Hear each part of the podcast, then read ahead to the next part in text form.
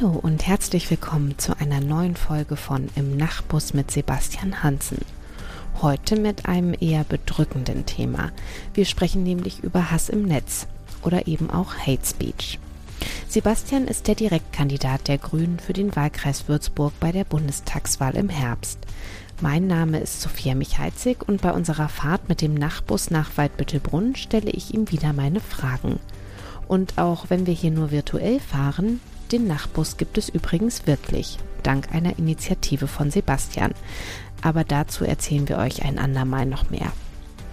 Hate Speech kennt ihr bestimmt, denn leider ist das Internet voll davon.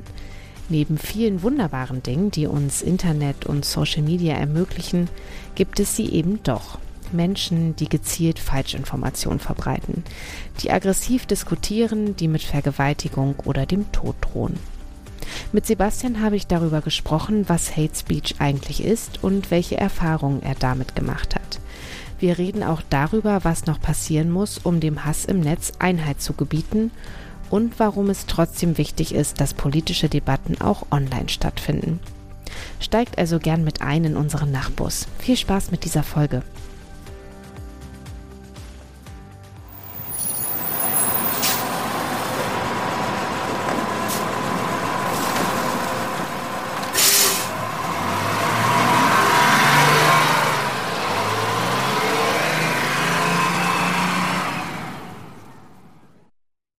Hallo Sebastian.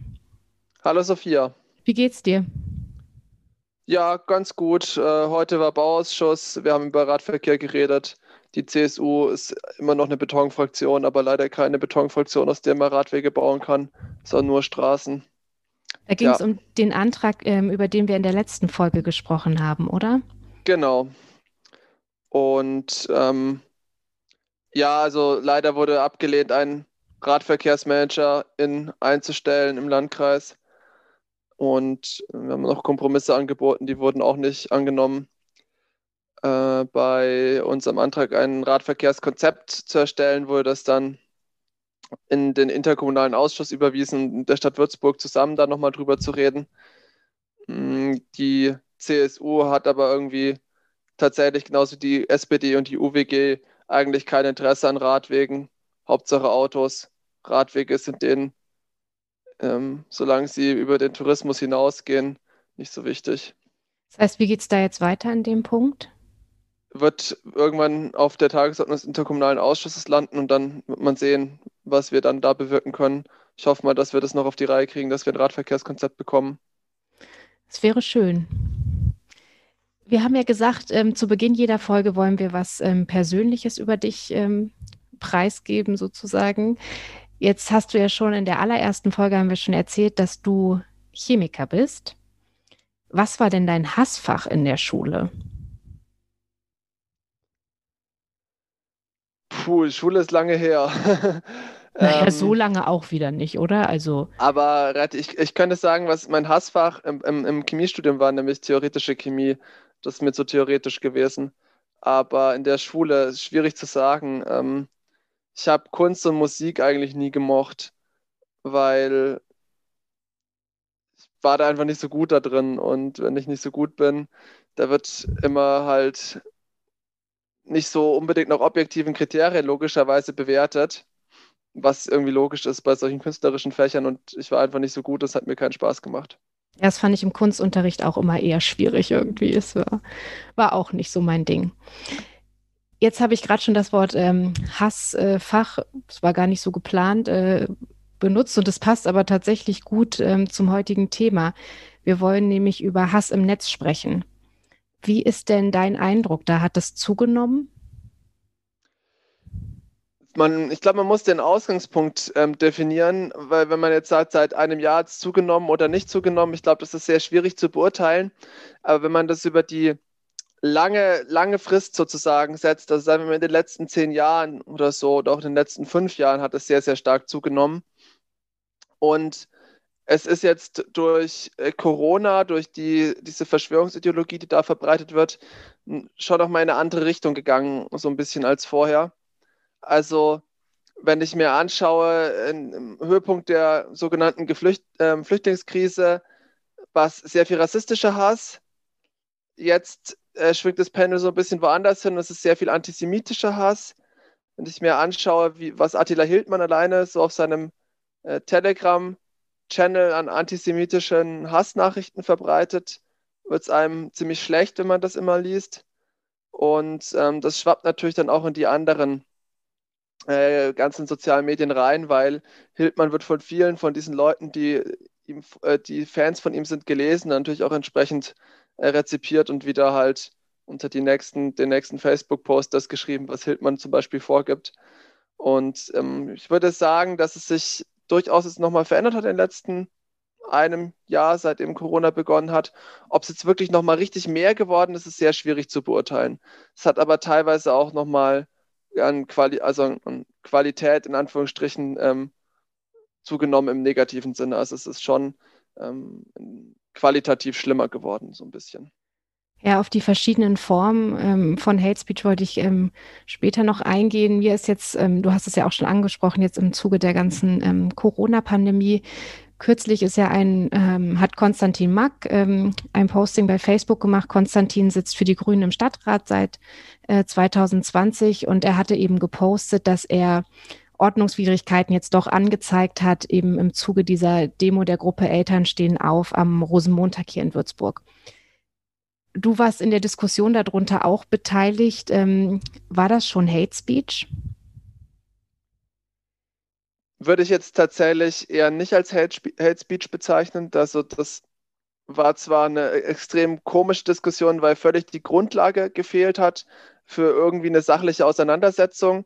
Und da gab es bei der Gegenseite auch kein Interesse daran. Da wurde einfach an Fakten vorbei diskutiert und halt nur äh, die eigene Sichtweise irgendwie in den Raum gestellt, ohne auf das Gegenüber einzugehen. Was sie nicht gemacht haben, sind halt Beleidigungen und Morddrohungen und solche Geschichten. Äh, das kam da zum Glück nicht. Wenn man sich die Debatten aber auf anderen Facebook-Pages oder auf Twitter anschaut, dann sieht es da leider anders aus. Also ja, ich hatte mir auch noch mal extra ähm, von bei der ähm, Bundeszentrale für politische Bildung angeschaut. Die haben auch eine Seite zum Thema Hate Speech. Das verlinken wir auch in den Show Notes. Und da ähm, es fällt nämlich viel mehr unter Hate Speech als jetzt eben wirklich die ähm, Drohung von Gewalt, was was furchtbar ist, aber zum Beispiel auch das Verbreiten von Falschinformationen. Und ähm, da bin ich bei, weil das ist ja in diesem, gerade bei Corona, da werden ja immer Videos gepostet, irgendwelche kruden Artikel geteilt und so zieht das ja seine Kreise und auf einmal werden es Wahrheiten, vermeintliche.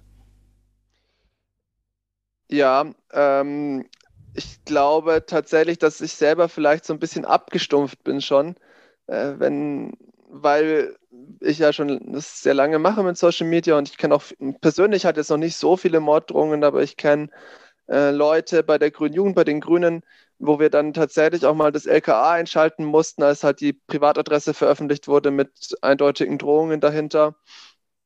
Und ich glaube, dass es äh, schon so ist, dass diese ganzen Unwahrheiten, die verbreitet werden, die Fake News, dass äh, die natürlich auch dazu beitragen, andere Leute aufzustacheln. Das ist natürlich eine sehr breite Definition von, von Hate Speech, die auch eben Sinn macht.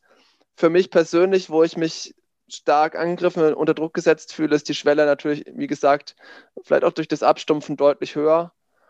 Aber ich glaube auch, dass ähm, eben Fake News und andere Geschichten bei Menschen, wenn sie eben über diese Menschen verbreitet werden. Also wir hatten zuletzt den Fall, dass zum Beispiel Margarete Bausen, der Bundestagsabgeordneten von uns, äh, so ein äh, Zitat untergeschoben wurde, was sie nie getätigt hat.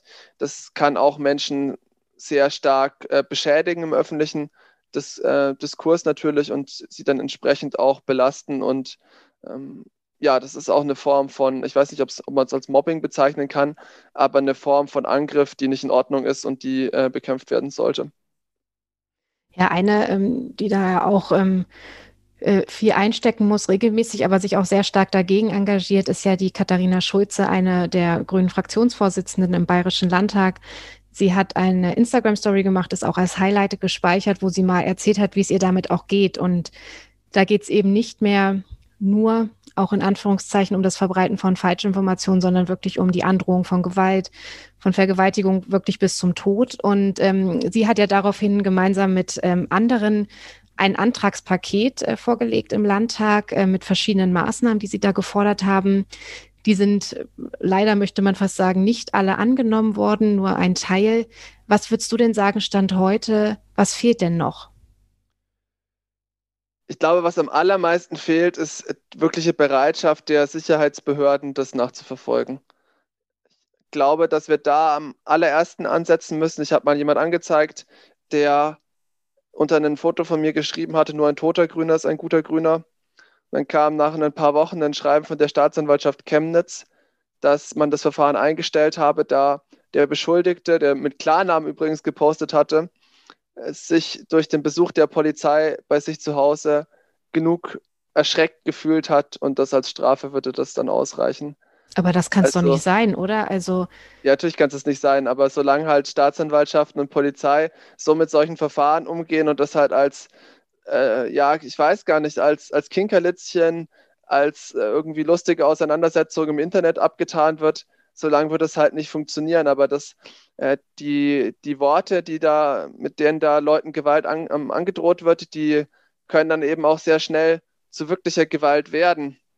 Also jetzt gerade in Sachen Corona hat Attila Hildmann und andere haben über das Pergamon-Museum äh, gesprochen in, oder halt geschrieben in ihren, ihren Kanälen und äh, dass da der Altar des Satans stehen würde. Und dann ähm, haben Leute im Pergamon-Museum äh, ölige Flüssigkeiten verteilt. Das ist natürlich erstmal nur eine Sachbeschädigung, also es ist noch nicht so krass aber andere Leute haben auch schon Molotow-Cocktail-Angriffe auf dem Gesundheitsamt jetzt zuletzt gemacht. Oder was ist Rathaus? Also in jedem Fall auf staatliche Einrichtungen, die mit Bekämpfung der Corona-Pandemie zu tun haben. In äh, der Bahn, auf der Bahnstrecke in, im Werntal hat jemand, der mit den Corona-Bekämpfungsmaßnahmen nicht einverstanden ist, Barrieren aufgebaut, um Züge zum Entgleisen zu bringen. Und diese ganze, dieser ganze Hass im Netz, äh, der von ganz vielen ausgestoßen wird, der führt dann eben dazu, dass Leute, äh, die, äh, die das lesen, irgendjemand am Schluss wirklich eine Waffe in die Hand nimmt oder eine Barriere auf einer Bahnstrecke aufbaut oder einen Molotow-Cocktail irgendwo hinschmeißt. Das nennt man auch stochastischer Terrorismus, dass irgendwann die Wahrscheinlichkeit einfach ausreichend groß ist, dass jemand doch jemandem anderen Gewalt antut. Und äh, das ist was, womit zum Beispiel auch die AfD relativ klar arbeitet und das muss begrenzt werden und da fängt es eben dabei, äh, damit an, dass diese ganzen Andro Gewaltandrohungen und Hassnachrichten im Internet, sofern sie eben strafbar sind, was viele wirklich sind und die werden auch unter Klarnamen gepostet, verfolgt werden. Und wenn das nicht passiert durch die Polizei und die Staatsanwaltschaften, dann können wir noch so viele Gesetze machen, es wird halt nichts helfen. Ja, da war die Aufregung oder das Erschrecken ja groß Anfang des Jahres, als es ähm, äh, diesen Angriff aufs Kapitol gab, kurz vor der Vereidigung ähm, des neuen Präsidenten. Aber im Grunde, ich sage es jetzt mal so, brauchen wir uns da gar nicht so erschrecken, weil ähnliches ist bei uns ja schon letztes Jahr passiert. Und ähm, es gibt die Befürchtung, dass es Angriffe auf äh, Impfzentren zum Beispiel gibt. Also das sind ja wirklich Bedrohungen, die real sind, die ich auch sehr gruselig finde, muss ich sagen. Genau, das ist dasselbe Prinzip. Es wird im Internet so lange gehetzt, bis eine Person sagt, jetzt muss aber wirklich was getan werden und dann was macht. Das ist, äh, bei Walter Lübcke war das zum Beispiel auch so. Also das wurde immer weiter angestachelt, der Hass gegen Walter Lübcke. Es waren ja tatsächlich die beiden auch äh, offensichtlich, die dieses Video damals gemacht und hochgeladen haben, um das es ging, wo Walter Lübcke äh, über so eine Flüchtlingsunterkunft halt gesprochen hat und sich gegen diesen rassistischen Hass gewehrt hat. Und aber das wurde so lange wieder angestachelt, angestachelt, auch durch Leute wie Erika Steinbach, die ja mal in der CDU auch war. Und dann hat eben Stefan Ernst eine Waffe in die Hand genommen und hat Walter Lübcke erschossen. Und wenn man gegen diesen Hass mal vorgehen würde, dann würde es zu solchen Situationen weniger kommen. Ich kann halt nicht nachvollziehen, dass eine Staatsanwaltschaft dann die Verfahren halt reihenweise einstellt. Und ich habe wirklich viele, viele, viele Strafanzeigen gegen Hasskommentare gestellt in meinem politischen Leben und ich glaube, es gab zweimal eine Verurteilung. Ja, ich habe auch schon oft bei Social Media Sachen gemeldet, eben an, an Facebook oder Instagram oder Twitter. Und wenn dann die Rückmeldung kommt, äh, wir haben es geprüft, aber es verstößt nach unserer Auffassung nicht gegen die Gemeinschaftsregeln, dann kommt man sich halt auch irgendwie, ja, veralbert vor, weil das sind keine Sachen mehr. Es kommt ja immer auch das Argument mit, das ist eine andere Meinung, die muss man auch zulassen. Wir haben Meinungsfreiheit. Absolut, dem widerspreche ich nicht. Aber manche Sachen sind eben eindeutig, also in meiner Wahrnehmung, nicht mehr von der Meinungsfreiheit gedeckt. Sehr relativ klar, was Meinungsfreiheit ist und was nicht. Paragraph 130 Strafgesetzbuch hat das relativ klar aufgelistet, was strafbar ist und was nicht strafbar ist. Gibt es ja auch ordentliche Rechtsprechung zu und dann gibt es ja noch so ein paar andere Sachen, wie zum Beispiel Bedrohung, äh, die man da auch anwenden könnte. Das muss halt nur gemacht werden. Und äh, was ich zum Beispiel auch dann eigentlich so ein Treppenwitz eigentlich ist, dass dann ganz oft auf Twitter zum Beispiel Linke, die sich gegen Hass im Netz wehren, ja, und äh, auch das klar und öffentlich sagen, dann äh, von ganz vielen Rechten gemeldet werden und diese Accounts dann gesperrt werden, die linken Accounts, die eigentlich überhaupt nichts mit Hass im Netz irgendwie zu, am Hut haben, nur dass sie sich da halt dagegen wehren, die werden dann gesperrt von Twitter und die Rechten dürfen munter weiterhetzen. Das ist halt auch was, was nicht funktioniert und wo sich die Unternehmen dann auch an die eigene Nase fassen müssen, dass sie solche Leute eben zu lange gewähren lassen. Natürlich äh, entspricht irgendwie dieses, diese Aufreger, dieses Hass verbreiten irgendwie dem Algorithmus, den die verwenden, weil es bekommt viel Aufmerksamkeit und viel Aufmerksamkeit äh, bindet die Leute an die Netzwerke und das führt wiederum zu Werbeeinnahmen. Aber das darf halt keine Entschuldigung dafür sein, dass Morddrohungen stehen bleiben, dass äh, gegen Leute äh, gehetzt wird, dass sich dann andere, dass das dazu führt, dass eben Menschen sich aus den sozialen Netzwerken zurückziehen, weil sie dazu sehr, sehr ein, angefeindet werden. Und das geht eben nicht. Und da muss man eben was äh, klar was dagegen setzen. Da brauchen wir halt Schwerpunktstaatsanwaltschaften, die sich wirklich damit vor allem beschäftigen und dann diese ganzen äh, Sachen auch zur Anzeige bringen. Wir brauchen da äh, Polizeidienststellen, die das ordentlich ermitteln können, die vor allem sich damit auskennen, wo man dann halt nicht irgendwie mit einem ausgedruckten Screenshot hingehen muss und das da hinlegt und sagt hier und er fragt erstmal, ja, was ist das überhaupt? Computer, ich habe hier nur ein Faxgerät, so ungefähr, also das ist jetzt überzeichnet, aber ähm, so, so läuft es halt in der Praxis teilweise ab, dass die örtlichen Polizeidienststellen, wo man, wo man das anzeigen könnte, halt keine Ahnung haben. Und das darf nicht passieren. Da muss, muss Weiterbildung stattfinden, sodass gegen solche Sachen dann ordentlich ermittelt werden kann. Und dann müssen Gerichte ganz einfach darüber entscheiden. Und ich finde tatsächlich, dass solche Entscheidungen äh, vor ordentliche Gerichte gehören und äh, dass, dass Facebook und Twitter und die ganzen anderen Unternehmen nicht diese Entscheidungen selber treffen können. Wenn das strafrechtlich relevant ist, dann gehört es von einem, äh, Gericht und eben nicht irgendwie vor äh, ja, irgendwie eine Schiedskommission bei Twitter, die dann entscheidet, welcher Inhalt darf stehen bleiben und welcher nicht. Ja, und das hat ja auch viel mit ähm, Medienkompetenz zu tun und mit äh, Bildung in dem Fall. Äh, Kinder und Jugendliche wachsen damit auf mit sozialen Netzwerken, aber ein Teil der Gesellschaft ist halt nicht drin und aus welchen Gründen auch immer und nehmen das vielleicht gar nicht so wahr. Und es ist ja wichtig, dass alle verstehen, was da passiert und ähm, dass ich auch entsprechend weiß, was mein Kind da vielleicht macht oder die Kinder, die ich unterrichte oder sowas dass man sie auch schützen kann und eben auch so, bildet sozusagen, dass sie da auch äh, stark genug reingehen, sage ich mal, und auch wissen, wie sie sich wehren können, wo sie sich hinwenden können, wenn sowas passiert. Ich glaube, es, andersrum kann man auch bei der Medienkompetenz bei denen oder teilweise bei denen anfangen, die halt, ich weiß nicht, ob man das mit Medienkompetenz anfangen muss, aber es gibt schon eine gewisse Menge an Menschen, die äh, vielleicht nicht in der ersten Reihe mithetzen, aber das halt mitdecken sozusagen, weil es dann dafür Likes gibt und alles Mögliche. Und ich glaube, dass es da durchaus Leute gibt, ähm, wo man auch bei Fake News vor allem, die mit mehr Medienkompetenz erkennen könnten, dass das hier eigentlich Fake News sind, ja, und dass das einfach falsch, also dass die sich nicht aufregen brauchen, weil das einfach gelogen ist.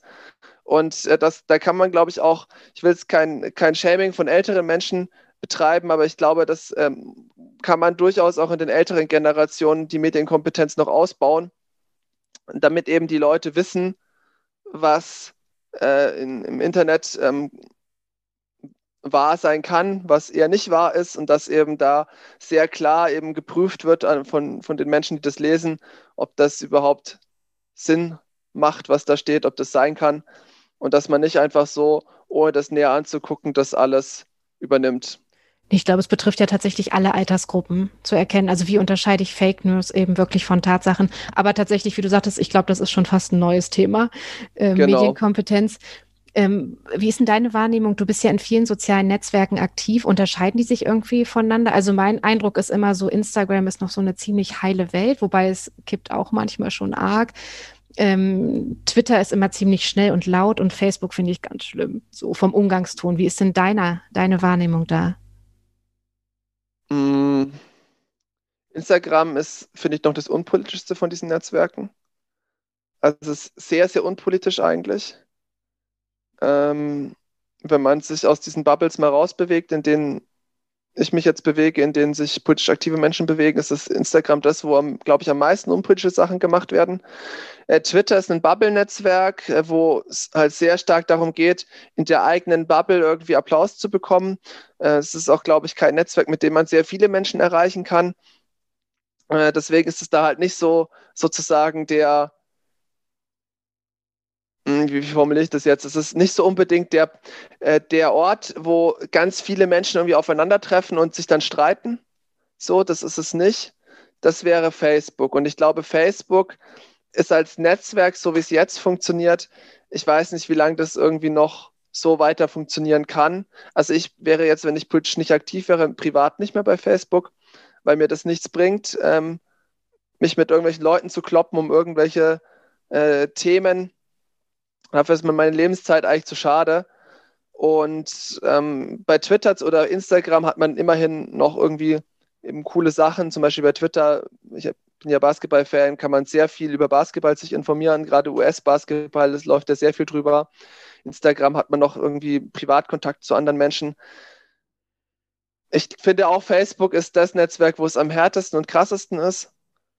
Und ähm, da bin ich auch gespannt, wie sich das weiterentwickeln wird.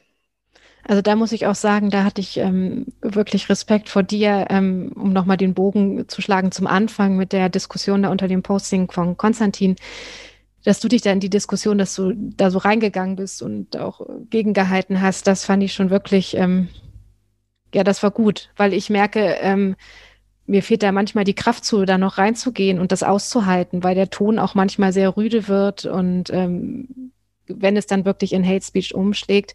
Was meinst du denn, warum ist es denn wichtig oder ist es wichtig, dass politische Debatten auch in diesen ähm, Netzwerken stattfinden? Ich würde sagen, dass es enorm wichtig ist, weil politische Debatten sich natürlich irgendwie auch gerade jetzt wegen Corona, aber auch sonst nicht mehr so sehr im wirklich öffentlichen Raum stattfinden ähm, und auch debattieren lassen, weil ähm, diese öffentlichen Räume tatsächlich weniger werden. Also wenn man sich anguckt, hat man früher in jedem Dorf irgendwie eine Kneipe gehabt und da wurde dann vielleicht politisch debattiert und die Kneipen gibt es halt heute nicht mehr. Und ich glaube, dass der digitale Raum da auch äh, Zugangshürden absenkt und Menschen an Debatten teilhaben lässt, die das sonst nicht könnten. Und gerade deswegen ist es halt auch so wichtig, dass äh, dieses ganze Hate Speech zurückgedrängt wird, weil das ist, wie du schon gesagt hast, das ist für ganz viele Menschen einfach unattraktiv, sich so an politischen Debatten zu beteiligen. Und Politik könnte halt total cool sein, äh, indem Ideen zusammengeführt werden, indem Ideen zusammenkommen und indem äh, diese Ideen dann debattiert und verhandelt werden und am besten am Ende vielleicht was rauskommt, was wirklich Zukunft von Menschen besser macht. Aber wenn das halt einfach nur mit Hate Speech überzogen wird, dann führen die Menschen, die das vielleicht wirklich bräuchten und die da wirklich Sachen einzubringen hätten, führen diese Debatten nicht mehr. Und das ist tatsächlich wirklich schade. Und das hat auch wirklich, glaube ich, bisher eigentlich kein Netzwerk wirklich geschafft, äh, richtig gute politische Debatten zu ermöglichen, ohne dass es halt gleich zu diesen krassen Auseinandersetzungen im beleidigenden Ton und mit Fake News und allem Möglichen kommt, äh, die halt eine Debattenkultur halt, die sinnvoll ist, verlassen. Und wenn man das auf die Reihe bringen könnte, dass das nicht mehr passiert, dann äh, wären, glaube ich, äh, im digitalen Online-Raum sehr gute politische Debatten auch möglich. Ob das in naher Zukunft mal passiert, weiß ich nicht. Siehst du denn trotzdem Licht am Horizont? Also ich, äh, wir haben ja in der letzten Folge, habe ich auch schon gesagt, nicht, dass sie jetzt alle total entmutigt sind, wenn sie fertig sind mit der Folge, sondern es gibt ja vielleicht auch gute Nachrichten. Ähm, sie, äh, bei dem Thema ist denn da auch was, was einem Hoffnung macht, dass es jetzt nicht verloren ist? Ähm, schwierige Frage, ich weiß es nicht, weil äh, weil ich glaube ich sehr schwer, weil man glaube ich sehr schwer sagen kann, was einem Hoffnung macht. So bei anderen Themen ist es relativ einfach, da kann man die Sachen einfach locker verändern, wenn ich einen Radweg brauche und dann kann ich ihn hinbauen und ist er da und dann ist es cool. Bei so einem, ne, so einem so einer Debatte in sozialen Netzwerken ist die, die Dynamik einfach eine ganz andere. Da sind ganz viele AkteurInnen daran beteiligt und es hängt einfach davon ab, wie sich die, wie die sozialen Netzwerke sich als die BetreiberInnen verhalten, wie sich die Regierung, die Polizei, die Staatsanwaltschaften erwähnt, wie die sich verhalten, wie sich auch die NutzerInnen verhalten, ob es Abwanderungseffekte zum Beispiel gibt von Leuten, die keinen Bock mehr auf diese Debatten haben. Das ist enorm schwer zu sagen. Ich hoffe sehr, dass, es, äh, dass wir zu einer zivilisierten Debatte auch in den Online-Netzwerken finden können. Das wäre sehr, sehr gut. Ich glaube auch, dass es möglich ist, wenn man äh, die, diese ganz krassen Ausfälle wegbringt und damit natürlich auch so diese, äh, diese Role Models für die Leute, die damit anfangen, halt wegmacht. So, wenn man, wenn natürlich die, so die, diese, also Führungsperson sozusagen, man, man geht davon aus, dass die allermeisten Hasspostings von sehr, sehr, sehr wenigen NutzerInnen nur stammen. Und wenn man die sozusagen, äh, wenn man die da daran hindert, indem man sie anklagt, äh, diese Postings abzusetzen. Wenn du weißt, wenn ich jetzt hier eine Morddrohung reinhaue, dann klingelt halt eine Woche später die Polizei an meiner Tür und ich kriege richtig Ärger, dann lässt man das. Und dann fehlt auch das Vorbild für die, die dem, die dem nachahmen und halt die weniger krassen Sachen raushauen. Denke, da könnte man schon was machen. Ob das dann wirklich zu besseren Debatten führt, ist, glaube ich, sehr schwer zu sagen. Aber ich denke, das wäre ein Anfang, um die Debattenkultur deutlich zu verbessern, wenn man halt wirklich sagt, okay, wir haben jetzt hier wirklich das Interesse daran, gegen diese rechte Hetze vorzugehen. Dann ist die Hoffnung ja noch nicht verloren. Es gibt die Hoffnung ja, ist nicht verloren, aber es ist eine schwierige Situation, das in jedem Fall. Ja. Gut, dass es nicht einfach ist derzeit, das wissen wir ja alle. Ja. Dann würde ich sagen, ähm, vielen Dank für heute, dass du dir wieder Zeit genommen Gerne. hast. Und dann bin ich gespannt äh, auf die nächste Folge und welches Thema wir uns dafür aussuchen. Super, vielen herzlichen Dank und dann bis zum nächsten Mal. Bis dann.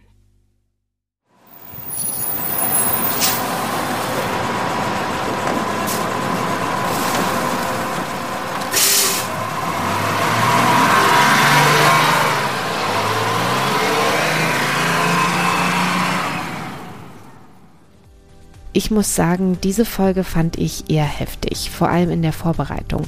Hass im Netz ist eben doch häufig anzutreffen und schlimm zu ertragen. Wobei, ertragen muss man das nicht, denn man kann sich auch wehren. In den Show Notes verlinke ich euch entsprechende Seiten, wo ihr Informationen findet, was man bei Hate Speech tun kann. Und ansonsten freuen Sebastian und ich uns, wenn ihr anderen von diesem Podcast erzählt und Sebastian auf seinen Social Media Profilen folgt. Denn Politik findet eben auch online statt und wir freuen uns, wenn ihr dabei seid. Alle Infos zu Sebastian findet ihr auch auf seiner Homepage www.sepp-hansen.de. Wir hören uns hier nächste Woche wieder. Bis dahin, macht's gut.